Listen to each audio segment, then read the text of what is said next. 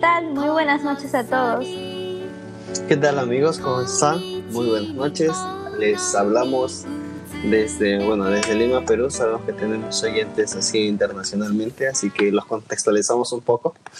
Ajá, exacto. Aquí ya son las 7 de la noche. Y bueno, es nuestro segundo día de cuarentena. Eh, pero bueno, le estamos aprovechando muy bien, ¿no? Estos días. Y bueno, los que vendrán también. Así es. Ah, un saludo a... Ajá, ¿tenemos saludos o no? No específicamente, solo un saludo a toda la gente que está en cuarentena igual que nosotros. Y ya. sí, un saludo para todos ustedes. Espero que hayan seguido nuestras recomendaciones del día de ayer. Hagan cosas productivas, ¿no? eh, busquen del Señor, lean la Biblia, mediten la... Aprovechen, en verdad, aprovechen ese tiempo. Siempre hay algo productivo que se puede hacer. Así es, o hasta jugar, ¿no? O sea que también, ¿no? Por ejemplo, jugar. También está bien.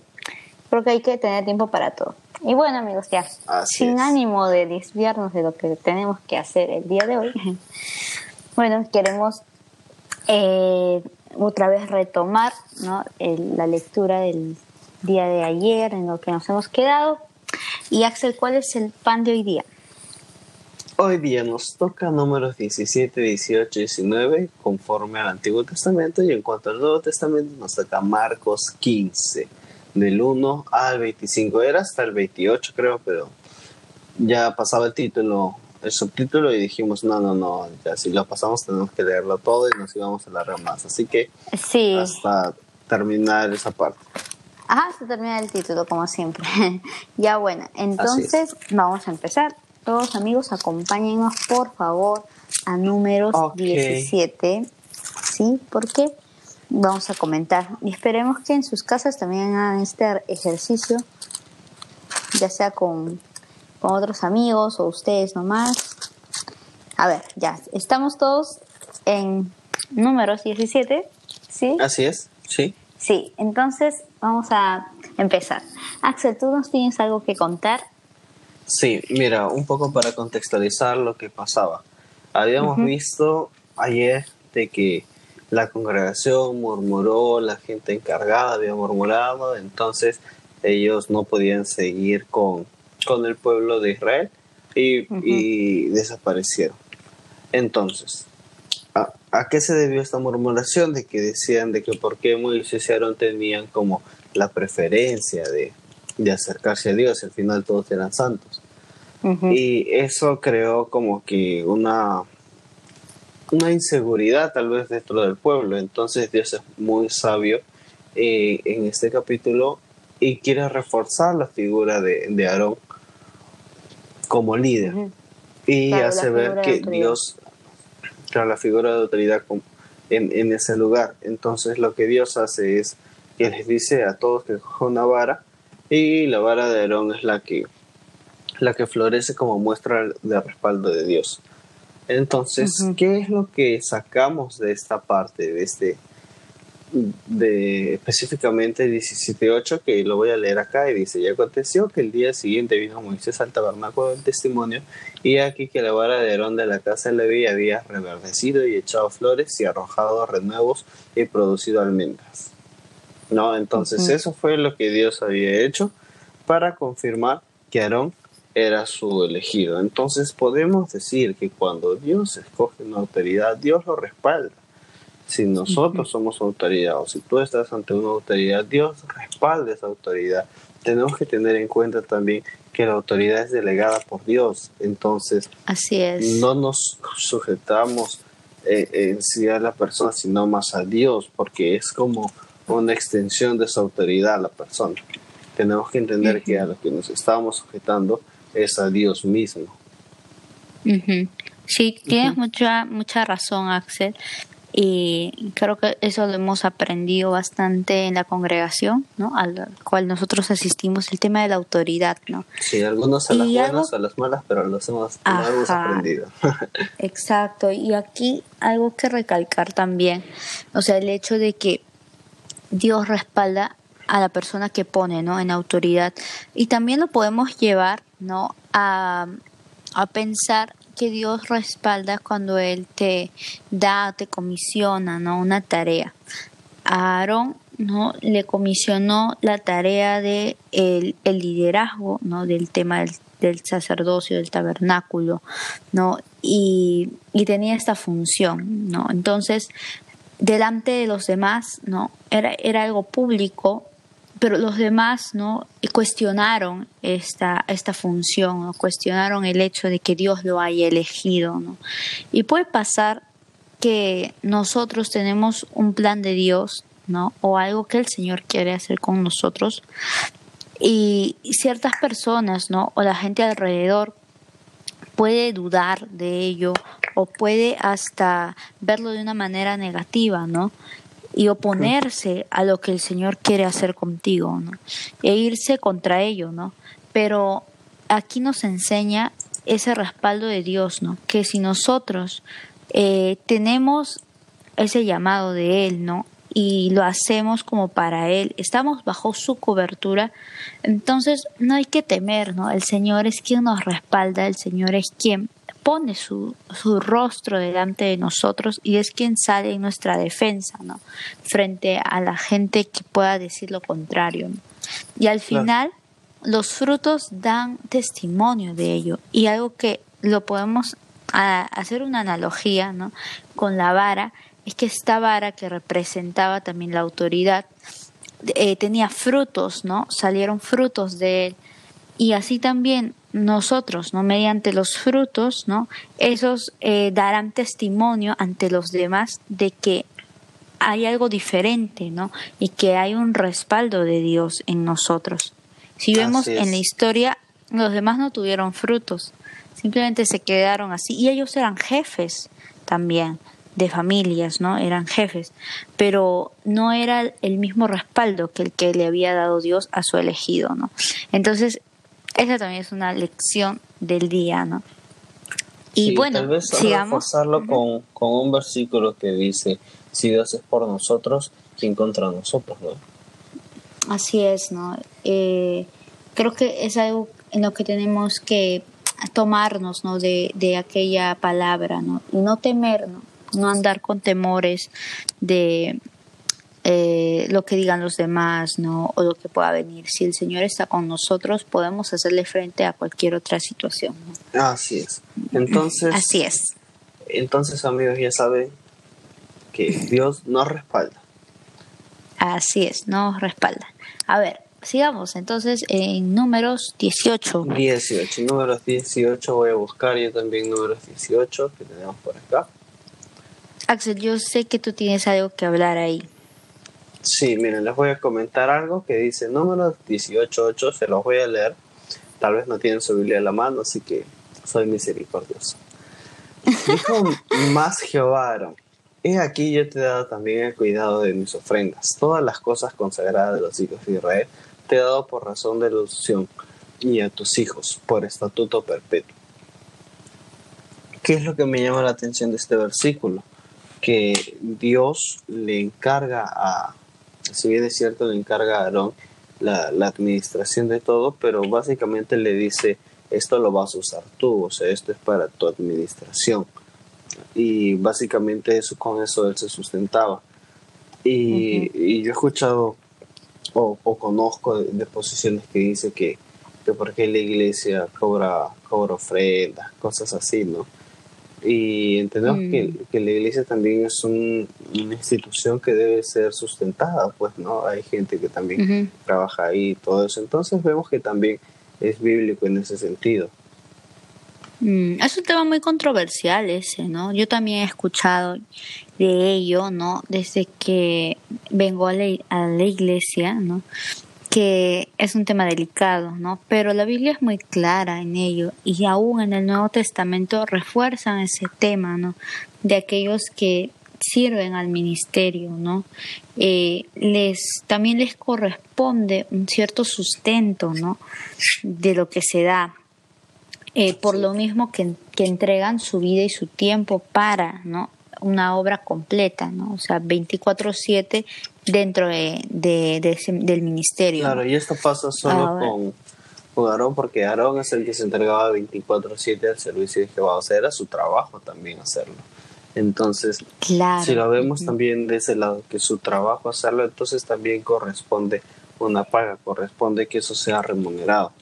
Al igual que las personas que hoy en día, ponte un pastor que se dedica 100% a, a su iglesia, entonces de la misma manera debería ser remunerado, porque es un trabajo más, ¿no? Ahora también queda en la facultad de ellos el optar por ello o no. ¿no? También vemos casos en el Nuevo Testamento de quienes podían demandar este derecho como apóstol, pero eh, decidieron trabajar, ¿no? Y, no, y eso queda a su criterio, a su voluntad, ¿no? Pero eh, en principio sí eh, pueden gozar de ello, ¿no? De optar por ello.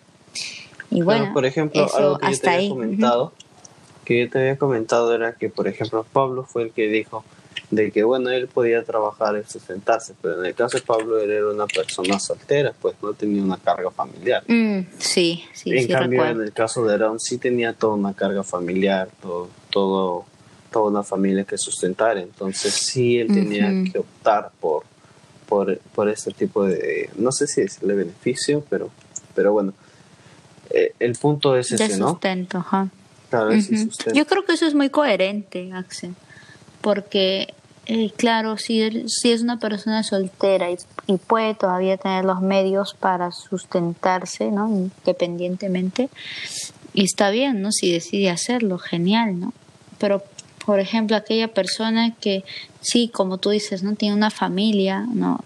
Que también sustentar y se dedica por su llamado 24/7 dentro del ministerio eclesial, entonces es lo coherente que también ese trabajo sea remunerado, ¿no? De una otra manera, ¿no? Es como, eh, creo que la más grande remuneración puede ser la satisfacción, ¿no? De estar haciendo algo para la gloria de Dios, pero no nos quedemos tanto en ese plano, ¿no? De, claro, de hermoso, espiritual, ¿no? También en lo físico esa persona es sustentada, ¿no? Y Dios por eso es que pone, ¿no? Esa, esa protección, ¿no? No solo un respaldo eh, espiritual que Dios les da, sino también un respaldo en lo material, ¿no? Y ya, bueno, hasta ahí ese tema de el sustento, ¿no? De las personas que están dedicadas al ministerio. Y bueno, yo también quería hablar aparte otra cosa, en números 19, así que les pediría a todos que me acompañen Vamos, a números 19. Tú también, por favor. Número 19. Aquí dentro de, de este capítulo, ¿no? Retomamos el tema de la purificación. Y este tema de la purificación en este contexto donde aquellas personas, ¿no? que se contaminaban con algún eh, con algún muerto, no tocaran cadáveres, tenían que seguir ciertos ritos, ¿no? Para poder ser partícipe de los eventos, de las festividades, de la comunidad misma, ¿no? Esto también nos habla bastante al día de hoy, El tema de la purificación del lavado, ¿no? Que, que se habla en este capítulo, nosotros lo podemos igualar al arrepentimiento, ¿no? Y al lavado de nosotros por la palabra de Dios que es muy importante, ¿no? Nosotros hemos visto en capítulos anteriores que para un tema, por ejemplo, del servicio, se necesitaba consagración, ¿no? Se necesitaba esa, eh, eh, ¿cómo decirlo? Esa santidad, ¿no? Y, es reiterativo eso en el libro de números, ¿no? Y entonces seguimos con esa temática, ¿no? La purificación y el lavado de esas vestimentas, ¿no? Nosotros ahora no lo hacemos físicamente, pero nosotros tenemos un lavado de nuestras vestiduras a partir de que nosotros leemos la palabra, ¿no? Esta se hace eh, carne en nosotros, ¿no? Tiene, hace una obra en nosotros y genera ¿no? Un arrepentimiento, ¿no? Un, un, cambiar en nosotros. Y es así como estamos en ese proceso de purificación continua, ¿no? Y de lavado continuo. ¿Para qué? Para servirle, eh, diariamente de una manera digna, de una manera santa, ¿no? Porque el servicio, como ya lo hemos dicho y lo vuelvo a repetir, no se circunscribe solamente a las cuatro paredes del templo, ¿no? El servicio es toda aquella actividad que tú hagas, ¿no? Y lo hagas para Él, ¿no? Y, este, y eso aún implica actividades cotidianas comunes que nosotros podemos llamar, ¿no? Entonces nos es necesario estar siempre limpios ¿no? delante del Señor, nos es necesario purificarnos siempre para poder hacer algo para Él. ¿no? Y, y es por eso ¿no? que, que cuando yo leía esto me venía a la mente ese tema, ¿no? Wow, del lavado de tus vestimentas, de tus vestiduras. Si en estos tiempos era tan riguroso eso, ¿cuánto más ahora, no? Sí, tenemos la gracia del Señor y todo, pero... Eh, también nos es demandada la santidad, ¿no? Así como Él es santo. Entonces, eh, debemos trabajar en esto, ¿no? Debemos de eh, siempre ir a la presencia de Dios para ser purificados, para estar eh, aceptos delante de Él, ¿no? Ahora, como hablábamos también hace unos días, ¿no? Acerca de los últimos tiempos y todo, el Señor sabemos que está cerca, ¿no? Y hablábamos de que nos halle haciendo lo que Él quiere que hagamos, ¿no? Que nos halle aptos, que nos halle eh, en santidad y en consagración, ¿no? Entonces todo esto se relaciona, ¿no? Así en una, un análisis más grande ¿no? de las escrituras, podemos ver que todos estos temas tienen una coherencia ¿no? y le llevan a uno a reflexionar en ello, ¿no? en esos pasos en su vida que está dando acerca de, su santidad y su consagración delante de Dios. Y bueno, eso quería yo acotar. Sí, mira, en el 19-20 que me gustaría comentar esto que a mí me llamó particularmente la atención, lo voy a leer, dice, el que fuera inmundo y no se purificare, la tal persona será cortada entre la congregación por cuanto contaminó el tabernáculo de Jehová, no fue rociada sobre él el agua de la purificación, es inmundo. Entonces, esto tal vez lo podemos llevar a un plano más congregacional, más íntimo de iglesia, ¿no? Eh, ¿Qué hay con aquella persona que, que, no se arrepiente, que no, que a pesar de haber pasado por un proceso de, de disciplina y todo ello, o sea, ¿qué pasa si no se arrepiente? Bueno, pues creo que lo más prudente sería también cortarlo en ese sentido de, de la congregación, como dice acá porque no, no ha dado fruto de arrepentimiento. Y no y si esa persona está contaminada, inmunda, que no quiere así arrepentirse básicamente, entonces si, si es reingresado nuevamente a, a la congregación puede seguir contaminando gente el, pecado más común en este caso es la rebeldía, ¿no? Imagínate. que, la murmuración, como vimos. La murmuración, imagínate que siga murmurando, murmurando, murmurando. No, entonces, eso es algo que también lo habíamos aprendido ayer, ¿no? O sea, ser, ser radical en ese sentido. Ser radical con el pecado, ¿no? Con el pecado en general. Y por eso es que, ajá, con el pecado en general, ¿no? Y en nuestras vidas, ser radical, arrepintiéndonos y sacando las viejas costumbres, ¿no? Eh, de las cuales nos hemos arrepentido. Y también en un tema congregacional, como lo dices, ¿no? También hay un cuidado y es por eso que vemos que las autoridades tienen esa, ese protocolo, ¿no? Cuando pasan estas cosas. Sí, mira, haciendo... quieren preservar al pueblo. Haciendo analogía a algo que siempre dice un amigo que tenemos, no voy a decir su nombre, pero él, por ejemplo, dice, si en un trabajo tú te portas mal, que hay una consecuencia, te ponen un memorándum o algo así. Entonces, e, este amigo lo suele hacer la analogía con la disciplina, ¿no? Si tú te portas mal dentro de la iglesia, o sea, ¿por qué la iglesia sería diferente a, a un trabajo, ¿no? Entonces, si tú te portas mal dentro de la iglesia, también tienes tu proceso de disciplina. Ahora, en este caso, si en un trabajo tú vuelves reiteradamente, si tú juntas creo que tres memos, estás fuera ya del trabajo, ¿no? Creo que la misma mm, analogía se puede aplicar acá dentro de la congregación. O sea, si tú te reiteras y reiteras y reiteras en lo mismo, más que todo siendo peligroso para los demás, entonces, ¿por qué, por qué tendrías que mantenerte? ¿no? Si ese protocolo en lo secular funciona, ¿por qué en lo eclesial no puede funcionar? Mm. Es que Axel, también vemos que alguien cuando reiteradamente practica el pecado no ha entendido el tema del arrepentimiento y está echando por tierra la, la cruz de Cristo y, y, el sacrificio del Señor. O sea, no hay un verdadero cambio y está ensimismado en ello, ¿no? Hay un velo, ¿no? Entonces, si ya a la persona se le habla, ¿no? Se, se le dice, se le lleva el, se le pretende llevar al arrepentimiento con la palabra de Dios y todo, pero aún en ello sigue y sigue y sigue y sigue, es que ha decidido vivir así, vivir en el pecado. Entonces, y en esa libertad que tiene el ser humano de decidir por lo bueno y por lo malo, pues esta persona decidió por lo malo.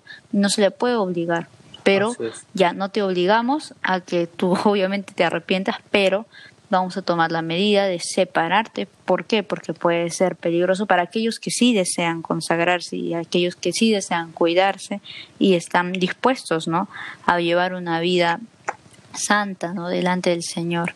Entonces es por eso también que se toman estas medidas. Así es. Así es. Entonces, creo que damos por concluido hasta ahí el tema del Antiguo Testamento. ¿Hay algo más que desees acotar, Axel? No, eso ha sido todo, al menos por esta vez en el Antiguo Testamento. Vámonos así volando al Nuevo Testamento, que nos toca Marcos 15 del 1 al 25. Vamos a ver quién llega primero. Vamos. Yo siempre llego primero. quiero aclararles a todos nuestros oyentes que suelo llegar primero, Axel Toscano, por favor. ya, Yo, bueno, ya llegué. leído, yo ya llegué hace rato. ya, habíamos leído de Marcos 15, del 1 al 20. Quería hacer esa corrección. Sí. Porque el 25 ya estaba demasiado abajo del título, así que solo habíamos leído hasta ahí. Y bueno, ahí también tenemos algo que comentar, ¿no? Respecto a eso. Sí, tú tienes algo que comentar ahí, ¿verdad? Así es. Es respecto, a ver, mmm, quiero buscar el versículo. Ya, es en el tema de eh, Jesús es sentenciado a muerte, ¿no? Y justamente en el versículo eh, 12, 15, 12, donde Pilato consulta a la gente, ¿no? ¿Qué iba a hacer con el Mesías, ¿no? Ahora, yo creo que es una frase muy usada esta de la voz del pueblo es la voz de Dios. Terrible esa frase, terrible. desde que somos pequeños, ¿no? Y, y bueno, personalmente yo sí pensaba que era así, ¿no? Pero leyendo las escrituras y viendo este pasaje, se me vino a la mente eso, ¿no? La voz del pueblo es la voz de Dios. Y veo este, este episodio donde el pueblo es manipulado, ¿no? Por los por las autoridades estas eclesiales, los sacerdotes, ¿no? Y, y ellos piden algo injusto, ¿no? Para, para alguien inocente. Vemos que realmente la voz del pueblo no es la voz de Dios, ni tampoco la voz del pueblo es la más fiel, ¿no? Al deseo del pueblo realmente, porque muchas veces la voz del pueblo es manipulada, ¿no? Ahora en nuestras en nuestros días nosotros vemos por vamos a leer este tipo de escenarios. Vamos a leer el versículo que refuerza lo que estamos diciendo. Dice, es el 15. Más los principales sacerdotes incitaron a la multitud para que le soltasen más bien a Barrabás. Y luego vemos como la multitud grita y dice, no, que preferimos que lo sueltes a Barrabás, que no sueltes al otro, ¿no? Claro, y es ahí muy evidente, ¿no? Que no fueron ellos por sí mismos decidiendo, sino que eh, les influenciaron para ello. Hubo una manipulación. Y creo que eso es algo, un medio que se usa mucho en nuestros días, ¿no? La manipulación mediática hacia la gente para ciertos fines, ¿no? Y fines que, que van contra el reino de Dios, ¿no? Por ejemplo, ¿no? Eh, usar sentimentalismo, ¿no? Para eh, hacer que la gente tenga cierta condescendencia con algunos actos inmorales, ¿no? Usan este, este discurso, ¿no? Y entonces la gente obviamente mueven su voluntad, mueven, ¿no? Y la voz de, de, este pueblo, al fin y al cabo, es una voz manipulada, ¿no? Es una voz eh, alterada, ¿no? Ideologizada muchas veces, ¿no? Y entonces esto no es algo nuevo ¿no? de, de nuestros tiempos se ha hecho, ¿no? se hizo para poder acabar con el ministerio del Mesías ¿no? y también se hace ahora para poder contrarrestar el avance del reino de Dios. Eh, es, una, es un enfrentamiento ¿no? que vemos eh, muy recurrente en, nuestros días. ¿no?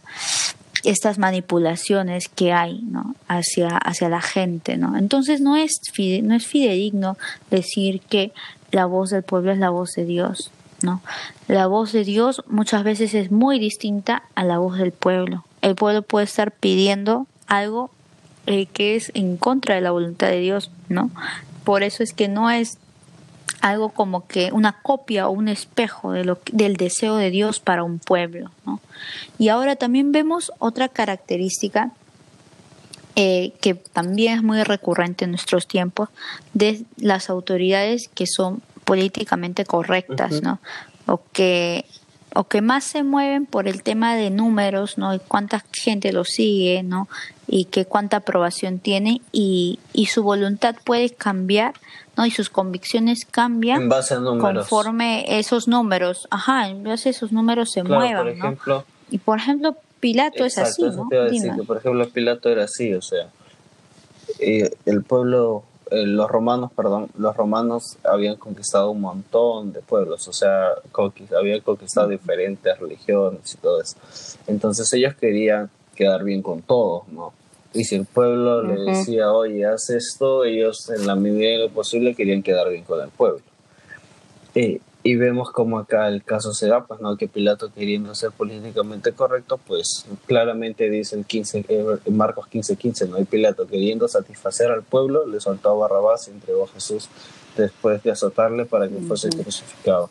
Y al final, ser políticamente correcto termina siendo terrible, ¿no? Basarte en números en lugar de convicciones. Y ya pasándolo a un plano un poco más personal hay gente que es políticamente correcta, ¿no? Que dicen, mm, yo mejor no, no opino en ciertos temas porque quiero caerles bien a todos. Pero la Biblia dice que, que cuando hablemos de Jesús y seamos sus seguidores, vamos a ser rechazados muchas veces.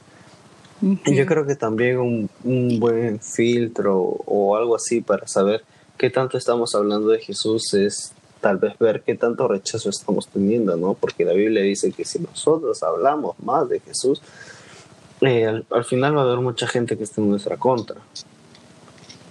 Claro, aún Axel, la manera en cómo llevamos nuestra vida, si nosotros nos podemos dar cuenta, ¿no? Que este choca, ¿no? Con la manera de vivir del mundo y, y cuando ven, ¿no? Eh, tu vida, ¿no? Cuando por ejemplo, tú puedes comentar algo, ven que chocan con sus esquemas, con, su, con la forma de que, ellos piensan, eh, hay mucha alteración de parte, ¿no? De, la otra parte, ¿no?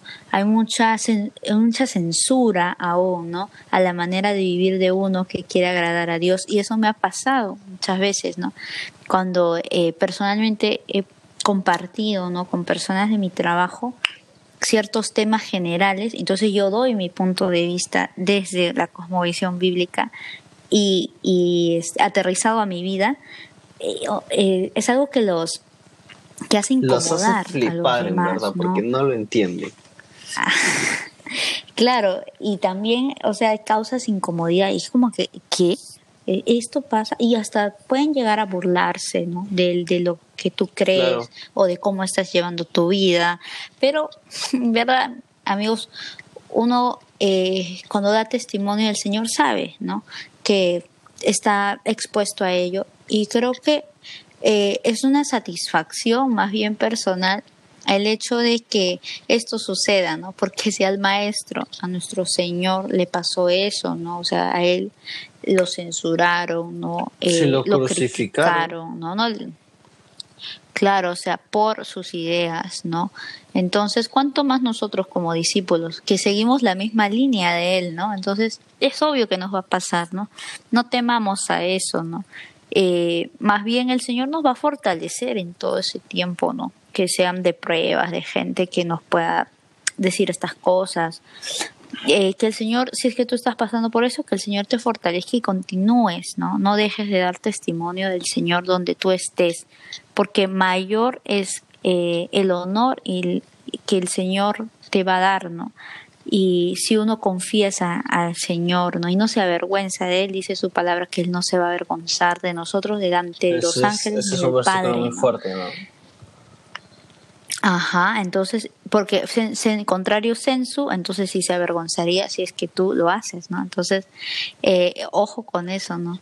Es algo de temer, de temer, pero eh, no seamos políticamente correctos, ¿no? Creo que es, es una un flagelo de nuestra generación también el ser así. Intentar caerle bien. Toda la gente quiere caer bien. Como tú decías en una edición pasada, en esta generación en la que busca seguidores, o sea, uno intenta agradarle a todos para que todos digan, ah, sí, me gusta lo que está diciendo, pero vemos de que Jesús no era así, Jesús no hablaba para agradarle a todos, Jesús iba, hablaba y bueno, la gente que le gustaba se quedaba y los que no se iban, ¿no?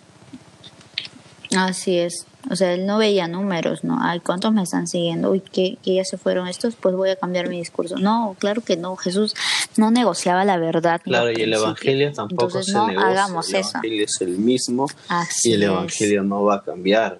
Ponte, yo me, me imagino en una iglesia que está perdiendo gente. Y dicen, mm, ¿qué te parece si le empezamos a hablar a la gente de algo que los motive más y que puedan diezmar y ofrendar? O sea, terminar retorciendo el evangelio para tu beneficio, ¿no? Ajá. o no tocamos ciertos temas porque claro, no hay que tocar temas, están dejando de venir. Exacto, no hay que tocar temas que a la gente le termina confrontando porque se sienten mal y se van, ¿no? Eso es no, no es la idea, la idea es de que la palabra de la palabra de, Dios es más corta que una espada de doble filo, ¿no? Y te tiene que cortar, se tiene que llegar. Así es. Y bueno, con eso terminamos. Creo que ahí tienes un visitante, Axel. Sí, tengo a mi querido perrito Santi que está ladrando. está protestando por la cuarentena en la que está. Así que esto es muy coherente, creo yo. y bueno, amigos, esto ha sido todo por hoy. Esta edición ha sido más breve. Ese es un pan diario express. Pero ha sido un plan diario express, pero creo que nos deja bastante, ¿no? Y espero que en casa también ustedes puedan eh, leerlo, ¿no? Y a ver si nos pueden comentar también lo que el Señor les ha hablado. Nos encantaría saber también ello, ¿no? Y les recordamos que nos pueden escuchar en Spotify, por YouTube, por eh, Apple Podcast, por En realidad ya parecemos unas plagas nosotros porque estamos en todos lados.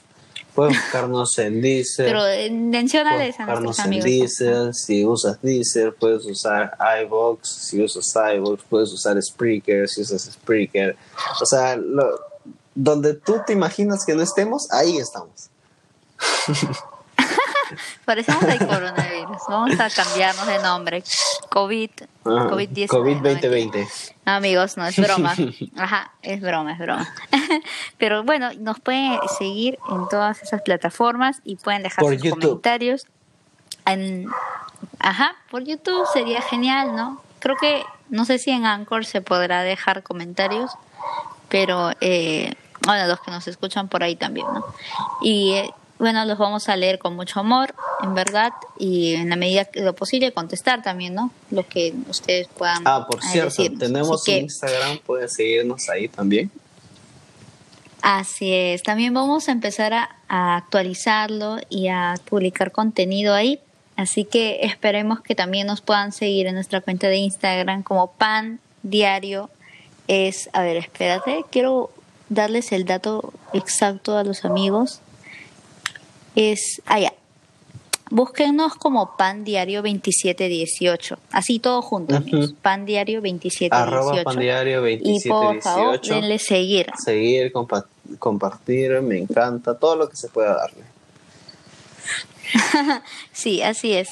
Y bueno, eso es todo por el día de hoy. Muchas gracias nuevamente por su paciencia, por escucharnos y por todo el amor que nos dan. Así que hasta, la próxima. Hasta luego.